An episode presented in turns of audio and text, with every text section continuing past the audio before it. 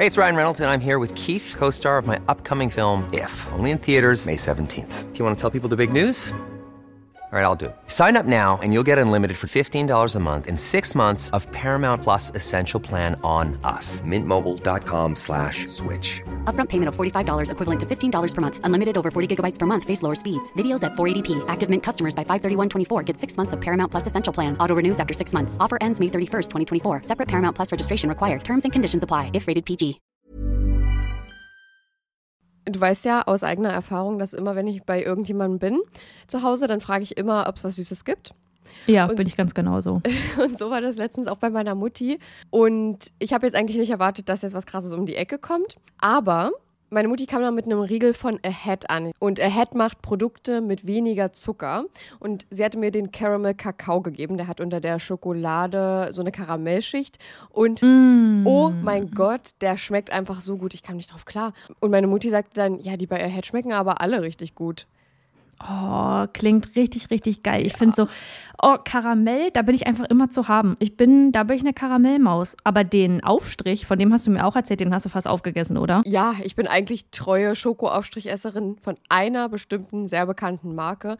Und ob ihr es mir jetzt glaubt oder nicht, der wurde abgelöst von Crazy Hazel und er schmeckt genauso. Nee, der schmeckt nicht genauso. Der schmeckt sogar noch viel besser und viel schokoladiger. Es ist wirklich, ich, ich, ich komme da immer noch nicht drauf klar. Nee, ihr glaubt das jetzt auch nicht. Ich habe das auch nicht geglaubt. Chanot hat mir davon erzählt und ich habe ihr das auch nicht geglaubt. Und dann habe ich den probiert und es ist ja einfach so verrückt. Der schmeckt wirklich genauso. Und als wäre es die, ich habe es damit verglichen, als wäre es die große Schwester Ja. von dieser Sache. Nämlich noch, noch, noch besser, noch schokoladiger, noch die, die Geschmacks, das Geschmacksprofil ist noch tiefer. Und ich finde es so verrückt, weil die Produkte von Ahead weniger Zucker haben als die gängigen Marken. So, Ja. und da kommen wir jetzt kurz zum Thema, ihr schaltet jetzt nicht ab. Wir sind Selfcare-Mäuse und die versuchen ihren Körper zu verstehen. Und da geht es auch ein bisschen um Ernährung. Ich als Ernährungssportmaus, die jetzt angefangen hat, ein bisschen laufen zu gehen, musste mit 25 Jahren, so lange hat es gedauert, lernen, dass es nicht immer um Schwarz und Weiß in der Ernährung geht. Es geht nicht um den bösen Zucker und auf der anderen Seite das tolle Gemüse, sondern es geht um Balance. Man muss eine Balance finden, um damit glücklich zu sein und um das auch auf Dauer durchziehen zu können. In gängigen Produkten sind nämlich zum Beispiel 50 Prozent, sehr, sehr häufig 50 Prozent leere Kalorien, also wirklich einfach nur raffinierter Zucker, um das Produkt zu füllen und dich davon in Anführungsstrichen abhängig zu machen. Ahead hatte davon aber auch genug und hat gesagt, nee, komm, wir füllen die 50 Prozent mit guten Dingen, damit die auch irgendwas mit sich bringen. Und da geht es jetzt um Ballaststoffe. Und wer davon noch nicht gehört hat, Ballaststoffe sind die kleinen Helfer, die in eurem Darm auch dafür sorgen, dass da alles ordentlich läuft, neben guten Bakterien. Aber Ballaststoffe füttern die guten Bakterien zum Beispiel eben auch. Und auf Dauer, wenn man darauf achtet und weniger Zucker zum Beispiel isst, mehr Ballaststoffe, dann ist das gut für euren Darm und auch deutlich besser für euren Blutzuckerspiegel, was dann zum Beispiel geringeres Risiko für Herzkrankheiten oder Typ 2 Diabetes gibt. Und jetzt Ernährungsstunde beendet, wir kommen zu den nicen Dingen. Ihr müsst es einfach mal selber ausprobieren, Leute. Wir können jetzt hier so viel erklären, wie wir wollen. Aber eure kleinen Geschmacksknospen da auf der Zunge, die müssen es selbst mal erleben. Und mit unserem Code CRIME bekommt ihr auch noch 10% Rabatt. Der Link ist auch nochmal in der Episodenbeschreibung. Und happy snacking. Sounds of Crime. Triggerwarnungen. Dieser Podcast ist für Hörende unter 18 Jahren nicht geeignet. Die Episoden dieses Podcasts können verstörende Inhalte über Gewalt, Mord und andere kriminelle Handlungen auch an Minderjährigen beinhalten. Welche Themen genauer besprochen werden, findest du in der Beschreibung. Bitte überlege sorgfältig, ob du dich dieser Art von Inhalten aussetzen möchtest, bevor du weiterhörst. Hello und herzlich willkommen zurück zu einer neuen Folge Sounds of Crime. Geht's dir gut, Chanor? Ja, mir geht's gut. Wir haben noch eine coole Sache zu verkünden. Beobachtet in den nächsten Tagen vielleicht mal ein bisschen genauer unser Instagram, denn da gibt's vielleicht ein kleines Giveaway, das mit dem Buch von Michael Zockers mit kalter Präzision zu tun hat. Also einfach immer mal ein bisschen aufmerksam sein. Emma Walker lebt das typisch amerikanische Teenagerleben, von dem so viele träumen. An der Central High School in Knoxville, Tennessee, ist sie, wie soll es auch anders sein, everybody's darling. In den Filmen gibt es die Zicken, umgeben von zwei oder drei Freundinnen, die ihr zu Füßen liegen. Oder die Mädchen, die ein breites Lächeln tragen und auf eine bodenständige Weise wissen, wie beliebt sie sind. Emma ist ganz klar Zweiteres. Ihre Freundesgruppe umgibt sie den Großteil der Zeit und vor allem im Cheer-Team findet sie schnell Anschluss. Ihre Social-Media-Profile sind übersät von Glückwünschen, gepaart mit Bildern zu Geburtstagen ihrer Cheer-Kolleginnen. Die Cheerleader, die vor, während und nach dem Spiel akrobatische Spitzenleistungen bringen, sind dafür zuständig, die eigene Footballmannschaft zu unterstützen und gute Laune auf dem Feld und in den Rängen zu verbreiten.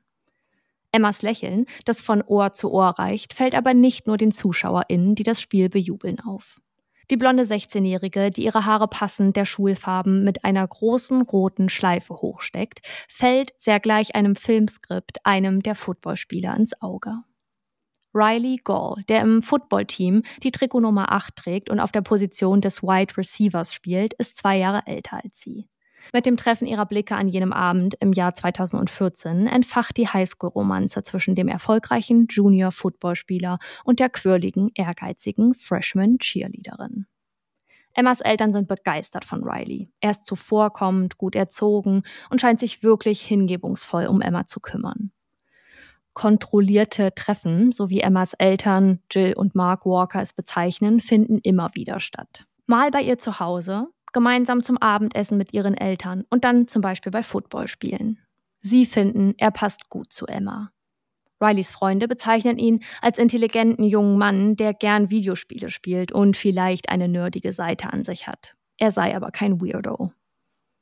Nicht lange dauert es, da füllen sich die Social-Media-Accounts, besonders Twitter, mit Bildern ihrer Beziehung gemeinsam beim Paddleboarden, Selfies, auf denen sie Grimassen schneiden und auch das obligatorische Abschlussbild mit ihm im Anzug und sie im langen, eleganten Abendkleid darf nicht fehlen. Schaut mal, wie glücklich ich bin, steht in dem Tweet, dem vier Schwarz-Weiß-Bilder mit dem kuschelnden Paar auf Emmas Account angehängt sind. Ich wünschte, du würdest zurück nach Nox ziehen, weil ich es vermisse, dich jeden Tag zu sehen, ziert die Schrift ein anderes, auf dem Emma mit ihren großen Augen hinter Rileys Schulter vorguckt. Es ist mittlerweile 2016 und Riley war nach seinem Highschool-Abschluss auf das College gewechselt. Auch wenn es in den Tweets so wirkt, zwischen ihm und Emma ist nicht immer alles so rosig. Emmas Freunde und auch ihre Eltern bemerken nach einer Weile, dass Riley und die mittlerweile 16-Jährige sehr häufig streiten. Immer wieder eskalieren die Streitsituationen, enden darin, dass sie sich trennen und ein paar Tage später doch wieder zusammenkommen. Was alle Personen, die diese On-Off-Beziehung mitbekommen, am meisten sorgt, ist Rileys einnehmendes und kontrollierendes Verhalten. Es fing klein an, als er und Emma nichts mehr ohne einander unternahmen. Irgendwann verbot er ihr generell Sachen ohne ihn zu machen, findet immer einen Weg dabei zu sein. Sie soll bestimmte Leute nicht mehr sehen, er verbietet ihr das Outfit zu tragen. Kleinigkeiten, die summiert aber etwas mit Emma machen, Seitdem sie mit Riley zusammen ist, zieht sie sich immer mehr zurück, ist zum Beispiel nicht mehr zu Abend mit ihren Eltern. Eine besorgniserregende Nachricht, die Emmas Eltern auf ihrem Handy sehen und von Riley kommt, lässt die Bombe platzen. Auf Snapchat schreibt er ihr, ich hasse dich. Ich hasse alles an dir. Für mich bist du gestorben. Du bist wirklich die größte Schlampe, die ich je gesehen habe. Ich werde die Todesanzeigen nach dir checken. Fick dich. Jill und Mark nehmen ihrer Tochter das Handy weg. Außerdem verbieten sie Riley je wieder einen Fuß in ihr Haus zu setzen.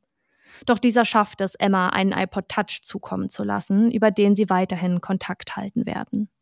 Das Paar, das sich plötzlich wieder ganz sicher über ihren Beziehungsstatus ist, versucht sich hin und wieder irgendwo zu treffen. Doch Emmas Eltern bekommen davon mit und geben Emma entgegen ihrer gut erzogenen Natur Hausarrest. Sie dürfe ihr Elternhaus nur für die Schule und das Cheerleading-Training verlassen. Und plötzlich wird aus Emma, die mit ihren Eltern nichts zu tun haben will, die alte Emma. Die, die zu Abend mit ihnen ist, die sich mit ihnen unterhält. Und sie wird zu der Emma, die den Kontakt zu Riley ein für allemal kappt. Zwei Jahre waren sie ein Paar und im Herbst 2016 setzt sie der On-Off-Beziehung ein Ende. Es ist der 18.11.2016, als Emma, die gerade auf einer Hausparty einer Freundin ist, eine Nachricht auf ihrem Handy sieht. Geh zu deinem Auto mit deinen Autoschlüsseln. Geh dort alleine hin. Ich habe jemanden, den du liebst. Wenn du nicht kooperierst, tue ich diesem jemand weh. Lies der Text der ihr unbekannten Nummer. Sie zeigt diese einem Freund auf der Party und beide sind sich einig, dass das eigentlich nur Riley gewesen sein kann. Und siehe da, als Emma mit ihren Freundinnen zu ihrem Auto geht, finden sie Riley in einem Graben liegend mit dem Gesicht nach unten vor. Er könne sich nicht mehr daran erinnern, wie er dorthin kam. Eine maskierte Gruppe habe ihm auf den Kopf geschlagen und dann aus einem schwarzen Van hierhin geworfen. Am nächsten Tag, Emma ist gerade allein zu Hause, bemerkt sie, dass eine dunkle Gestalt um das Haus schleicht. Immer wieder sieht sie den Schatten von Fenster zu Fenster schreiten. Die Person, komplett in Schwarz gekleidet, macht ihr solche Angst, dass sie zuerst ihren Freundinnen schreibt. Ich bin allein zu Hause und eine schwarz gekleidete Person läuft hier die Straße runter und hielt an meinem Haus und klingelte immer und immer wieder. Ich dachte echt, ich müsste sterben. Und anschließend den Chat mit Riley öffnet. Ich hasse dich, aber ich brauche dich gerade. Woraufhin er zurückschreibt, ich bin unterwegs, ich rase schon los, gib mir eine Minute. Als Emmas Mutter nach Hause kommt, sieht sie Riley auf ihrem Grundstück und macht sofort klar, dass er dort nicht erwünscht sei und sofort gehen solle. Sie und auch ihr Mann, erschüttert und besorgt darüber, dass Riley immer noch nicht locker lässt und Wege findet, zu Emma zurückzukommen, begleiten Emmas Auto auf dem Weg zur Schule und wieder zurück. Sie wollen sie einfach nur in Sicherheit wissen. Um 24 Uhr an diesem Tag geht Emma schlafen und bald sind alle Lichter in den Fenstern der Familie Walker erloschen. 21.11.2016 Jill Walkers Wecker klingelt. Es ist 6 Uhr morgens. Langsam drückt sie die Klinke der Zimmertür ihrer Tochter herunter. Der Raum ist noch dunkel. Emma liegt in ihrem Bett. Guten Morgen, aufwachen. Doch Emma rührt sich nicht. What's going on there? I'm just trying to wake up my daughter for school, and she has no pulse. Stay on the line. I'm transferring you to Rural Metro. Can you tell me what's going on? She's pulse and she's gone. Okay, is she breathing? No, her tongue's hanging out of her mouth. Is she laying on her back? Emma zeigt keinerlei Vitalzeichen, also ruft ihre Mutter Jill 911. Sie würde nicht atmen und ihre Zunge aus ihrem Mund hängen. Und hier muss ich sagen, ich finde das einfach so, ich war, ich war mir nicht sicher, ob ich den, ob ich dieses Stück, diesen Sound mit reinnehmen soll, weil das ist eine Emotion, die da wiedergegeben wird, als die Mutter den Notruf ruft, sie weiß ja gar nicht, was passiert ist. Zum jetzigen ja. Zeitpunkt äh, hat niemand eine Ahnung, was da überhaupt geschehen ist oder was da gerade geschieht.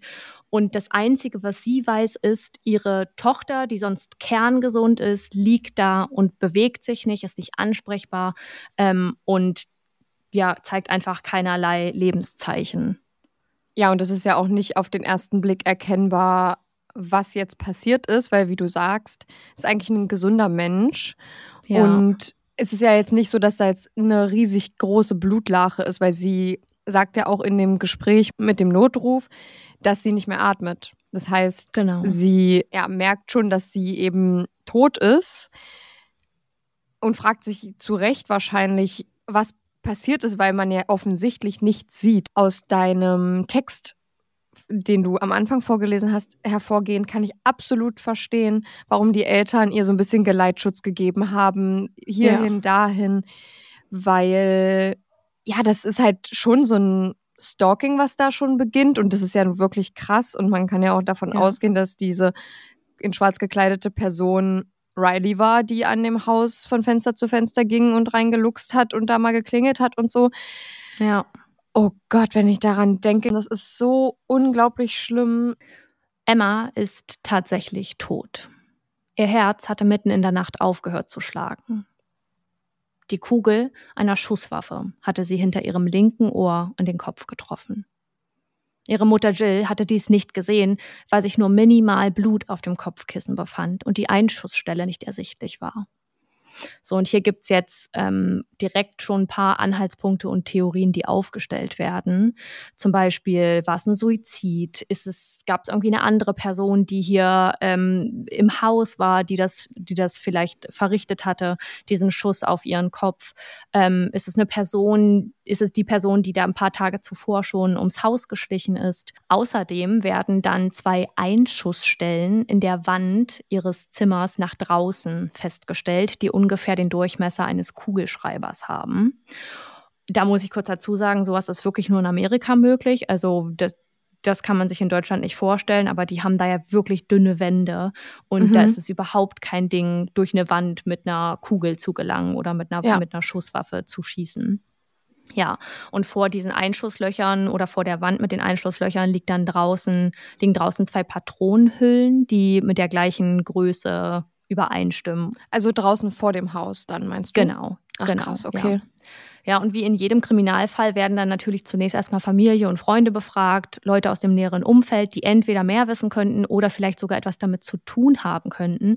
Denn die Auswertung der FBI-Daten, die von 2007 bis 2011 aufgezeichnet wurden, ergeben, dass 54,3 Prozent der Opfer den Täter oder die Täterin kannten und einen persönlichen Bezug zu ihnen hatten, wobei 36,5 Prozent der weiblichen Mordopfer von ihrem Freund oder Ehemann umgebracht wurden. Mhm. Ja, und somit fällt dann auch Riley Gall ins Visier der ErmittlerInnen.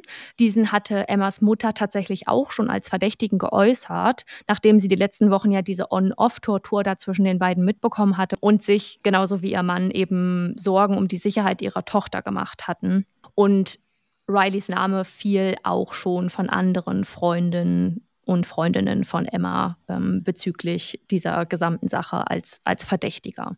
Und Riley wird jetzt vorgeladen und befragt, damit die Ermittler noch ein paar mehr Informationen zu Emma bekommen können.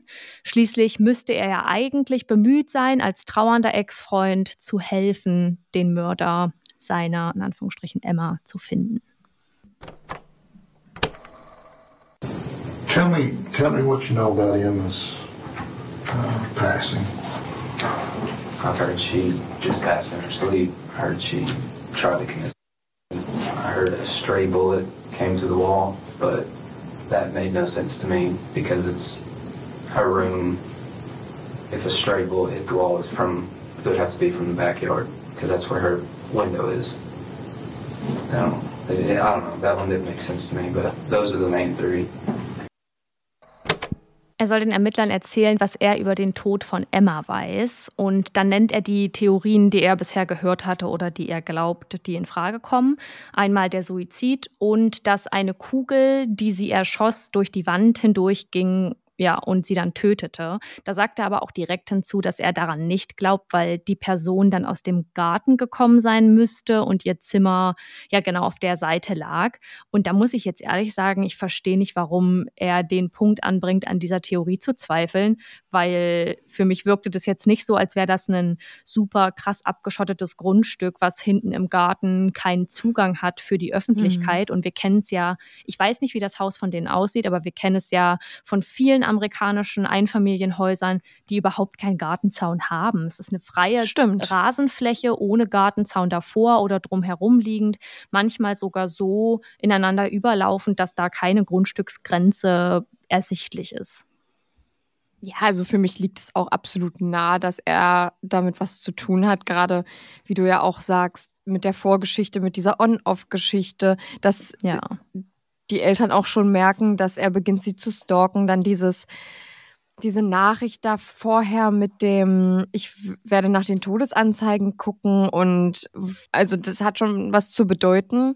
Und ja. gerade wenn dann danach sowas passiert, ich weiß nicht, ob man die Telefondaten da zu dieser Nachricht wieder zurückverfolgen konnte, beziehungsweise irgendwie sicherstellen konnte, sodass das quasi ein Indiz auch vor Gericht sein könnte falls ja, es jetzt so weit kommt, dass er wirklich äh, da als Hauptverdächtiger ins Spiel kommt. Ne? Ja, in dieser Befragung ähm, wird er auch gefragt, ob er sein Telefon bei sich trägt. Da sagt er dann, nein, das hat er jetzt gerade nicht dabei. Ähm, und dann wird er auch zu diesen Nachrichten befragt, jetzt nicht genau zu dieser. Das kommt, glaube ich, erst später raus, weil das Beziehen von solchen Telefondaten und der ganzen Chatverläufe ja doch auch eine Weile dauert. Also wenn man es schaffen kann, die wiederherzustellen, dann, dann dauert das einfach einen bestimmten Zeitraum. Ähm, er sagt aber, er habe all diese Nachrichten gelöscht, also er könnte sie nicht mehr zeigen. Und auf die Frage, warum er das gemacht hat, sagt er, weil weil er da einfach nicht mehr dran denken wollte nach dem Tod. Und man muss jetzt sagen, es ist zwei Tage her, der Tod von, von Emma. Ähm, er wollte einfach da nicht mehr drüber nachdenken, weil ähm, ihn das so traurig gemacht hat, ja, und äh, diese Beziehung einfach viel mit ihm angestellt hat. Und man muss natürlich dazu sagen, Suizid kann auch ausgeschlossen werden. Es gab ja die Einschusslöcher, die ganz offensichtlich damit übereinstimmten, ähm, in welcher Schusslinie Emma lag. Und dass es überhaupt nicht zu leugnen ist, dass das von außen kam. Ja, das kann man ja ganz gut in der Ballistik auch, glaube ich, ähm, ausmachen, weil da geht es ja auch um Einschusswinkel. Dadurch kann man ja auch ausmachen, wie groß die Person war, aus welcher Höhe der Schuss kam. Und Ja. das ist, glaube ich, bei einem Suizid, also natürlich kann man das auch so aussehen lassen, aber vor Ort war ja auch keine Mordwaffe, oder? Hat man Hätte nicht sie nämlich, gefunden. genau, hätte sie nämlich Suizid begangen, dann müsste die ja irgendwo sein, weil die Ja. äh, holt ja dann da keiner weg. Also Richtig. diese Suizidtheorie, ja, ich glaube, die hat sich für uns alle schon relativ früh widerlegt. Ja. Ja, die Ermittler sind jetzt etwas verdutzt über Rileys Reaktionen, denn er nennt Emma zum Beispiel auch nicht beim Namen, sondern sagt immer nur das Mädchen. Das Mädchen hat mir geschrieben. Welches Mädchen bitte? denn? Das Mädchen, das gestorben ist. Ja, und dann äh, ist eine Sache, die die Ermittler sehr verdächtig finden, dass Rileys Großvater zur gleichen Zeit des Mordes meldet, dass bei ihm seine Schusswaffe fehlt, die sich Aha. unter dem Sitz seines Autos befunden hat.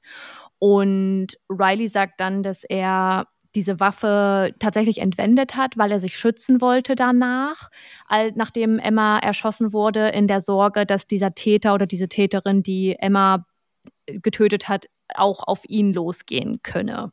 Und äh, da wird dieses Lügenkonstrukt gerade ein bisschen stark Ja. verstrickt. Ja, Beziehungsweise er redet sich da einfach komplett in irgendwas rein, aus dem er nicht so schnell wieder rauskommt. Ja, man sieht dann auch, ich habe mir dazu Videos angeschaut, wie er da auf dem Stuhl sitzt, sehr nervös ist und ähm, dieser Drehstuhl geht die ganze Zeit hin und her. Er pult sich da an den Fingern rum und streicht sich auch so ganz nervös immer durchs Gesicht, also am Kinn, irgendwie an der Wange. Und das ist eine Verhaltensweise, die TäterInnen in Befragungen oft zeigen, wenn sie sich selbst beruhigen wollen.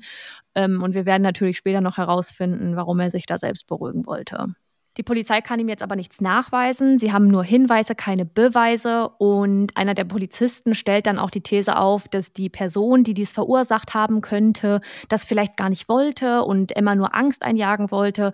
Und ich glaube, dass sie damit einfach gerade so ein bisschen versuchen, ihn nicht in der Sicherheit zu wiegen, aber ihm so eine, eine Option zu geben. Sie wollen ihm die Ja. Option geben, sagen zu können, ja, genau so war es. Ich wollte ihr nur Angst einjagen. Ich, ich habe das nicht gewollt. Das quasi zuzugeben, ohne einen eigentlichen Mord zuzugeben, sondern einen, einen Unfallhergang irgendwie zu Genau. beschreiben, dem er zustimmen könnte, wenn er jetzt für sich entscheidet, ah, na, das wäre ja die geringere Strafe, wenn ich dann damit vor Ja. Gericht komme. Deswegen, ja, also die Taktik verstehe ich auf jeden Fall und äh, finde ich auch Ja. gar nicht mal so blöd. Ja, Aber da weicht er ja auch komplett aus, ne? Genau. Es er verneint das. Ähm, er sagt, er weiß nicht, wer das gewesen sein könnte. Er hat, er hat keine Ahnung oder keine, kein Verdacht, wer so etwas Emma antun wollen würde. Und damit endet dann auch die Befragung, denn sie können ja nichts beweisen. Ich finde es auch richtig doll auffällig, dass er sie nicht mit dem Namen nennt, weil er ja mega lange, ein paar Jahre schon mit ihr zusammen war und dann Ja. seine Ex-Freundin als das Mädchen, das gestorben ist, zu bezeichnen und irgendwie, also es ist ja belegbar, dass die beiden zusammen sind. Also er braucht jetzt, also zusammen waren, Entschuldigung. Hm. Ähm, er muss jetzt nicht so tun, als würden die sich nicht kennen. Und, Ja. äh, und äh, auch, ich weiß nicht, ob das so ein, ja, so eine Art Schutzmechanismus vielleicht von ihm ist, Ja, sich da, da von der Tat so weit zu distanzieren und sie deswegen nicht am, beim Namen zu nennen, weil er vielleicht auch selbst, also das ist eine Vermutung, weil er vielleicht auch selber mittlerweile an der Tat zweifelt. Das könnte ja auch sein. Vielleicht hören wir dazu noch was von Ja. dir. Ich glaube, er versucht sich emotional so sehr davon zu distanzieren, weil ihn gerade diese Tat und diese Folgen davon so überrumpeln. Also alles, was das jetzt mit sich zieht und zu glauben, ähm, dass er kurz davor steht, gefasst zu werden. Riley fühlt sich scheinbar in Sicherheit. Eine Sache müsse er aber noch machen. Mit dem Wissen, die Waffe seines Opas tatsächlich zu besitzen, könne er nicht ruhig schlafen.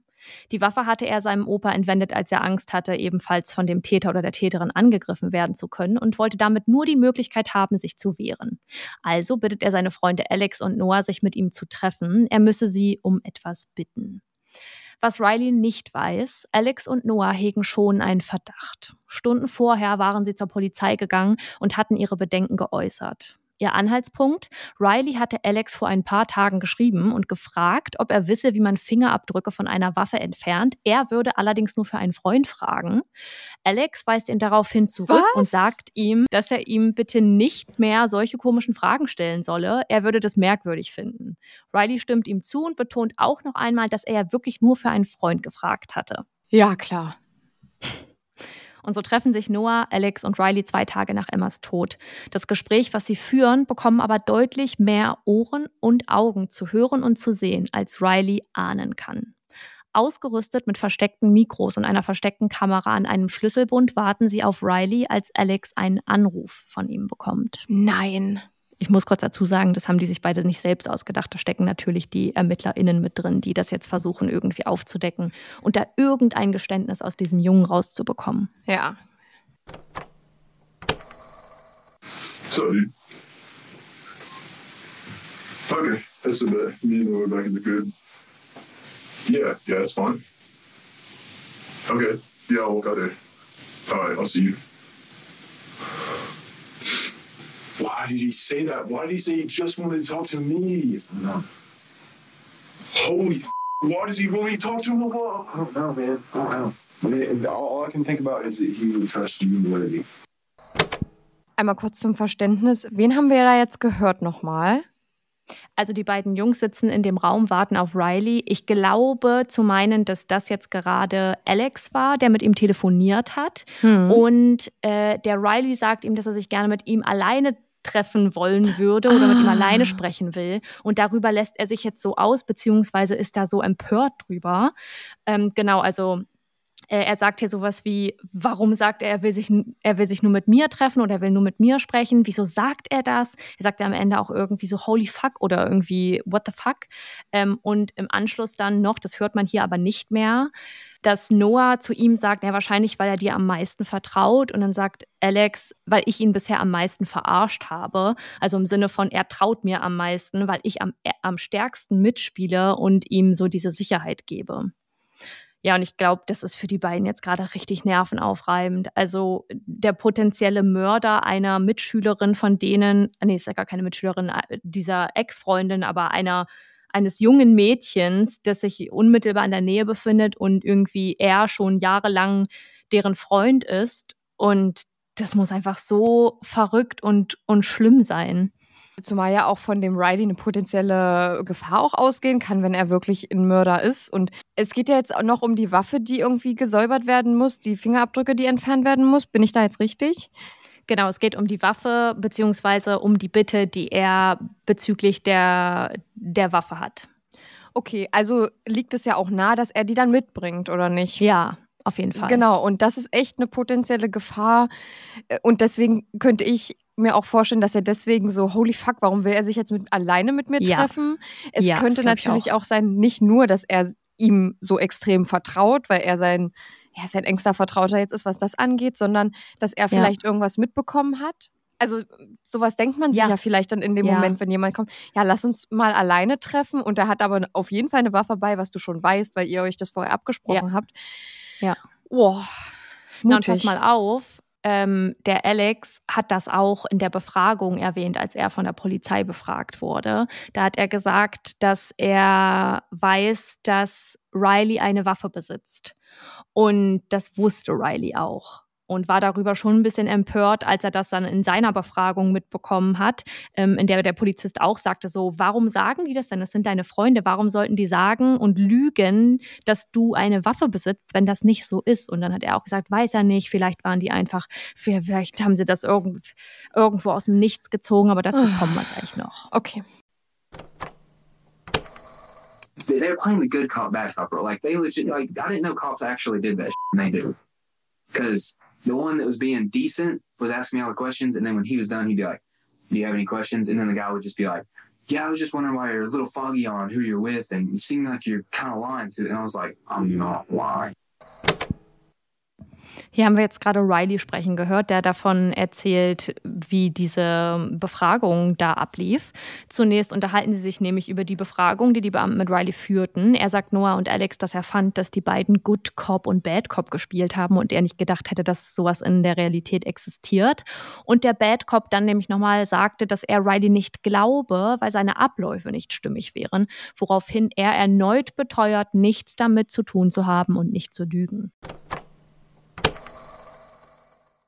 What I'm saying is, is if I have to go to court in front of a grand jury or anything and you have to testify or if the cops come and talk to you again, whenever you talk to them, just be like, you were too afraid to tell them that you were on acid because you thought you were going to get in trouble. No, that's true. I, I would never mention that, you know. Yeah. And if anything about that gun, just say, I must have misunderstood or something because I was tripping balls. I really don't know what was going on. Protective custody. You serious? Yeah. Außerdem eröffnet Alex ihm, als die drei über die Todesursache sprechen, dass aus dem Fall schon längst eine Mordermittlung wurde, weil zwei Personen festgenommen wurden. Riley entgegnet ihm nur jetzt echt. Dass diese zwei Personen festgenommen wurden, ist eine ausgedachte Sache, damit sich Riley ein bisschen mehr in Sicherheit fühlt.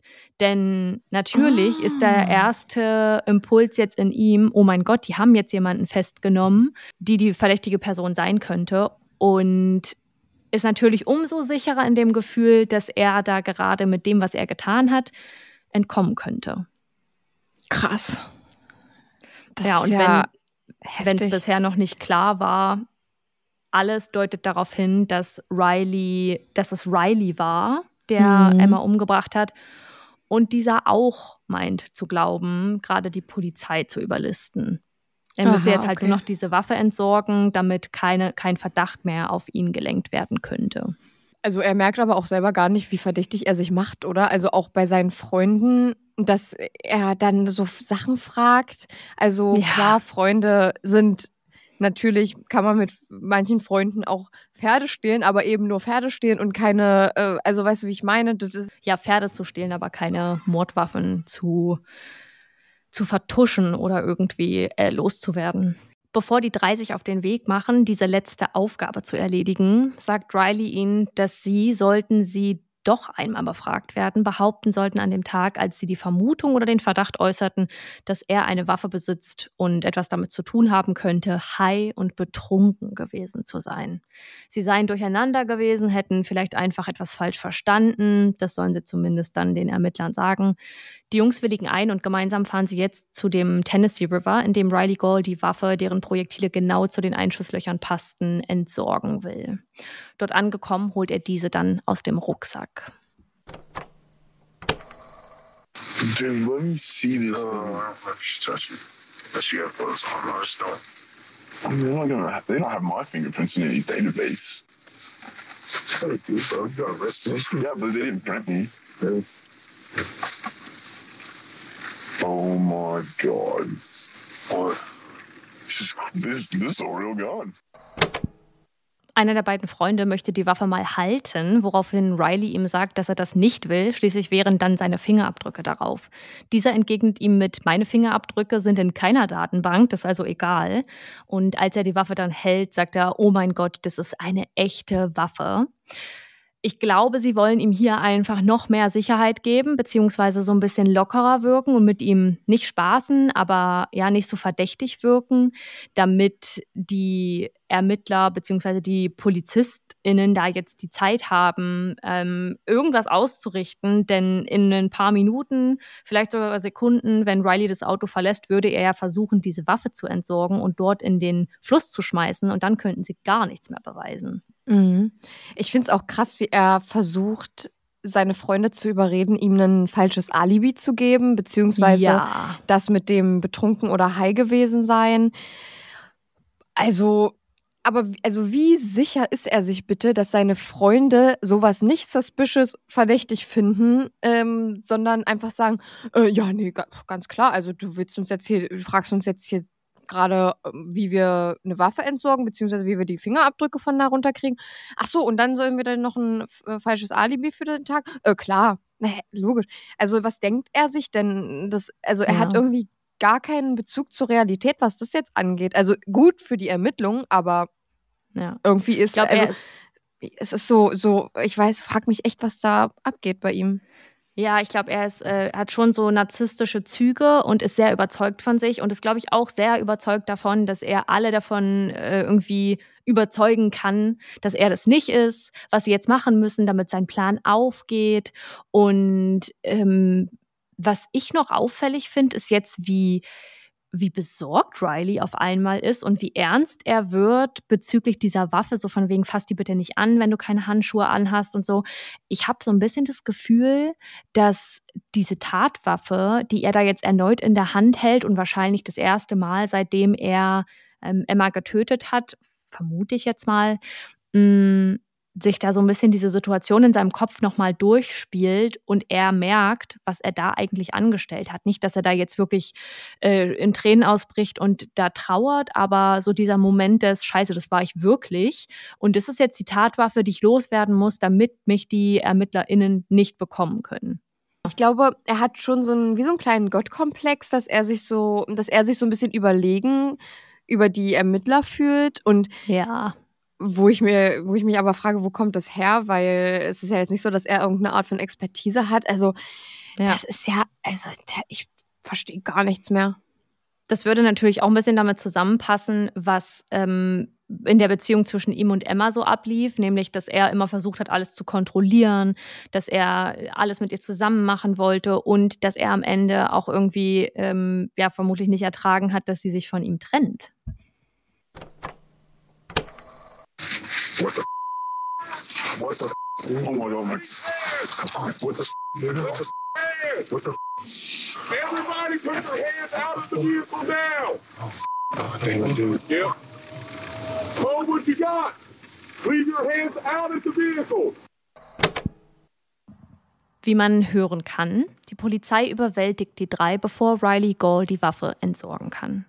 Riley hörbar erschrocken und perplex und die anderen beiden wahrscheinlich einfach nur froh, diese Minuten voller Anspannung überstanden zu haben.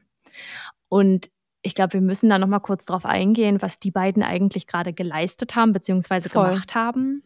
Also A, man kann jetzt hier nicht mehr von einem Freund sprechen, den sie verteidigen, weil in dem Moment, in dem ihnen dieser Verdacht kommt, glaube ich, äh, ist diese Bindung, die man zu der Person empfindet, schnell erloschen und das man möchte eigentlich nur noch so eine Gerechtigkeit und möchte die Person einfach ja nicht loswerden, aber den Ermittlern vor, vorsetzen und, und irgendwie helfen, dass diese Person festgenommen wird. Aber ja, du kannst dich auch freundschaftlich gar nicht mit der Person mehr identifizieren, wenn du ja. auch nur den leisesten Verdacht hast, dass sie irgendwas ja. getan hat, womit du moralisch gar nicht in Einklang wärst, weißt du? Voll. Und dann aber diese Momente, was du ja vorhin auch schon gesagt hast, diese Momente der Angst, weil man nicht weiß, was passiert. Es ist ja in keiner Minute, in keiner Sekunde kontrolliert gewesen. So, sie wussten, was der Ablauf ist. Sie hatten aber keine Ahnung, wann die ErmittlerInnen oder die PolizistInnen da auftauchen würden. Sie hatten, sie, sie mussten sich ja irgendwie einen Weg überlegen, da noch ein paar Sekunden lang mit ihm auszuharren. Deswegen glaube ich ja. auch dieses Zeig mal her, das Ding. Und nicht erledige das jetzt schnell damit er einfach nicht aus dem richtig. Auto steigt, damit sie ihn bekommen ja. können. Richtig also mutig. Also es ist richtig, ja. also wenn du selber schon den Verdacht hast, und das hatten ja die beiden, dass ja. da irgendwas dahinter steckt, dass er der Täter ist, und sich dann noch mit ihm zu treffen, nicht zu wissen, wann die Polizei eingreift. Ja. Und klar, ja, man weiß jetzt nicht, wie sie ihn einschätzen. Aber trotzdem ist es ja auch immer, es ist immer ein, ein Restrisiko, dass er auch ja. ausflippt oder dass er so die ganze Zeit so getan hat, als würde er gar nicht checken, dass die da mit drin hängen und trifft ja. sich eigentlich nur mit denen, um äh, denen das Gleiche anzutun. Das kann ja immer alles sein. Ja. Weil ein Mensch, Voll. der das einmal macht, könnte ich mir gut vorstellen, dass er von einem zweiten Mal nicht zurückschreckt. Ja, glaube ich auch. Ja, ich bin mir nicht ganz sicher, also ich äh, definitiv haben sie dazu beigetragen, dass Riley jetzt gefasst wird und die Wahrheit ans Licht kommen kann und da auch Gerechtigkeit herrscht.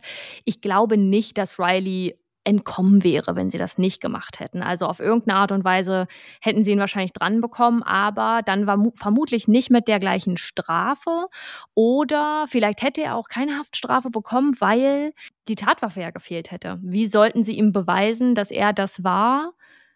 Wenn die Tatwaffe fehlt, wenn er die wirklich Ja. entsorgt hätte, alleine Stimmt. zum Beispiel, dann, dann wäre es schwierig gewesen. Ich weiß nicht, ob mir gerade ein Punkt entfällt, der ganz eindeutig darauf hindeutet, aber ansonsten wäre das ja nur Hörensagen und das sind keine Beweise. Das heißt, eine Verurteilung wäre da vermutlich gar nicht möglich gewesen. Hm, ja, weil zuerst besteht ja auch die Unschuldsvermutung und es ist, es ist schwierig, jemandem das nachzuweisen, wenn man nicht Ja. die Waffe und die äh, Patronen vergleichen kann, mit der die bei der Tat verwendet wurden oder äh, am Tatort gefunden wurden. Hm. Aber äh, da, ich glaube, da hat schon viel Glück mit reingespielt, auch in diese Ermittlungen, dass er Hm. eben sich dem nicht entledigt hat, äh, der, der Hm. Tatwaffe, weil sonst wäre es wirklich schwierig gewesen. Ja, und eine Sache muss man auch noch dazu sagen. Selbst wenn er gef irgendwann gefasst worden wäre oder sie irgendwie dazu gekommen wären, ihn verurteilen zu können, das Risiko, dass er sich suizidiert hätte, ähm, wenn die beiden Freunde das nicht gemacht hätten, ist relativ groß gewesen. Er hat nämlich schon einmal versucht, sich mit Tabletten umzubringen und hat die versucht, mit, Tablet äh, mit Alkohol runterzuschlucken, beziehungsweise runterzuspülen. Und seine Freunde haben ihn damals ins Krankenhaus gefahren. Also krass. er wollte damals ein bisschen Aufmerksamkeit, so wie es dort in den Kreisen der Freunde und der Familie hieß. Aber ja, also ich glaube, dass da das Potenzial auf jeden Fall höher gewesen wäre, dass er sich selbst was antut, damit er diese ganze Sache nicht mehr ertragen muss. Stimmt. William Riley Gall wird wegen Mordes, Stalking, Diebstahls, rücksichtsloser Gefährdung und Besitz einer Schusswaffe bei einer Straftat verurteilt. Allein wegen Mordes bekommen Verurteilte in Tennessee 25 Jahre Haft. Die restlichen Taten summieren die Freiheitsstrafe des 18-Jährigen zu dem Zeitpunkt auf über 50 Jahre. Riley Gall beteuert, seine Ex-Freundin absichtlich getötet zu haben. Er hätte ihr nur Angst einjagen wollen. Emma wird nur 16 Jahre alt. Eine Zeit ihrer Teenagerjahre abhängig von einem Jungen, der sich nicht eingestehen wollte, nicht mehr der wichtigste Part in ihrem Leben zu sein. Der es nicht ertrug, der Abservierte und ihr endgültig zu viel geworden zu sein. Und am Ende versteckt er das Böse hinter einer Aussage oder Theorie, die ihm ein Polizist während der Befragung angeboten hatte, um ihn endlich dazu zu bringen, die Wahrheit zu sagen. Weil er die Polizei eben doch nicht überlistet hatte. Oh Gott. Also da kann man wieder nur sagen, wenn man merkt, dass es in so eine Richtung geht nach einer Beziehung, dann muss man sich einfach jemandem anvertrauen und Ja. es, es ist erstmal wichtig, sich überhaupt jemandem anzuvertrauen, aber ist natürlich auch sehr, sehr gut, wenn man es direkt bei Behörden macht. So, aber meistens, ich sag mal vorsichtig, ist es ja leider so, und das kann ich auch bezeugen, dass die nicht handeln können, solange noch nichts Mhm. passiert ist. Also Ja. pa passiert im Sinne von, es gab eine physische Auseinandersetzung, Übergriff, ja. einen Übergriff. Und das ist eine Sache, die ich richtig krass finde, dass sich Opfer nicht schützen können, weil die Behörden nicht Ja. handeln können oder dürfen, Ja. solange noch nicht aktiv was passiert ist. Und das ist irgendwo, das, das geht nicht in meinen Kopf rein, warum das so ist. Ja. Es ist, aber auf jeden Fall ist es wichtig, sich überhaupt erstmal jemandem anzuvertrauen und nicht damit allein zu sein, ähm, auch für die Ja. eigene Psyche. Aber ich, also es ist wirklich, wirklich immer wieder unverständlich, wenn ich sowas höre, ja, dass da irgendwie nicht eingegriffen werden kann. Voll. Ich finde es gerade bei Jugendlichen so schwierig, also in einer jugendlichen Liebesbeziehung, in der es so viel On-Off gab und so viele Höhen und Tiefen, ähm, da den Durchblick zu behalten und auch als Elternteil, jetzt zum Beispiel auch von Emma, das irgendwie gefasst zu kriegen, was da gerade passiert und auch den Schlussstrich zu ziehen von, hier ist die Grenze überschritten, das ist jetzt wirklich gefährlich oder die haben sich erneut getrennt und kommen nächste Woche wieder zusammen. Sie wollten natürlich nicht, dass Riley nochmal da ihr Grundstück betritt, irgendwie Kontakt zu Emma hat, aber am Ende konnten sie es auch nicht kontrollieren und auch Emmas Mutter hat nochmal gesagt danach, also gerade bei Jugendlichen ist es doch so, je mehr du auf sie einredest, desto desto mehr wird sie in seine Arme getrieben, weil Mhm. Jugendliche häufig einfach denken oder der Meinung sind, dass ihre Eltern blöd sind und nicht so richtig Bescheid wissen, eh keine Ahnung haben. Und das ist einfach so schwierig. Ich glaube, die wussten am Ende auch nicht mehr, was sie machen sollen. Und so traurig es ist, sie hätten wirklich nichts tun können. Sie, ja. Es, es ihnen blieb nichts anderes übrig, als das mit anzusehen und am Ende das jetzt zu ertragen, weil es, es gab keine Möglichkeit, dort einzuschreiten. Was hätten sie machen Mhm. sollen? Sie konnten ja ihr Kind nicht einsperren. Nee, und sie haben ja ich schon- meine, sie war ja in der Sicherheit ihres, eigenes, ihres eigenen Hauses und wurde Ja. dort erschossen. Und die Eltern haben ja schon ihr Bestes gegeben, sodass sie ihr Ja. immer ein bisschen Geleitschutz gegeben haben und sie versucht haben, so gut wie möglich wahrscheinlich auch überall abzuholen, damit sie nicht irgendwie alleine nach Hause muss in irgendeiner Form. Und oh, es ist, es ist, das ist auch ein Gedanke, der mich richtig fertig macht, dass ähm, sich vielleicht auf der anderen Seite irgendjemand einen Vorwurf macht, der sich diesen Vorwurf auf gar keinen Fall machen sollte, weil im Endeffekt ist Ja. eine einzige Person schuld daran, dass es passiert ist und Ja. niemand anders. Ja, das ist richtig. Ja, damit beenden wir den Fall heute. Wir hoffen, ihr konntet irgendwas daraus mitnehmen. Vielen, vielen Dank fürs Zuhören. Und dann hören wir uns nächste Woche zu einem großen Fall wieder. Denkt an das Giveaway, was wir vorhin genannt haben. Schaut da gerne bei überdosis.crime.podcast Mit UE. Vorbei und folgt uns da, damit ihr nichts verpasst. Guckt ein bisschen die Story und dann könnt ihr vielleicht ein Buch von Dr. Michael Zockhaus mit kalter Präzision gewinnen. Ja, wir sagen immer lange Folge und kurze Folge, aber heute war es auch eine ein bisschen längere Folge, was äh, ich glaube aber nicht so schlecht bei unseren Followern ankommt. Deshalb ähm, würde ich sagen, wir hören uns doch nächste Woche dann wirklich zu einer großen Folge und da quatschen wir am Ende ja noch ein bisschen mit euch. Yes, mit schön aus abschließenden Worten Seid immer nett zu anderen, das ist mega wichtig. beenden wir die Folge. Wir hören uns. Tschüss, Leute. Tschüss. Sounds of Crime.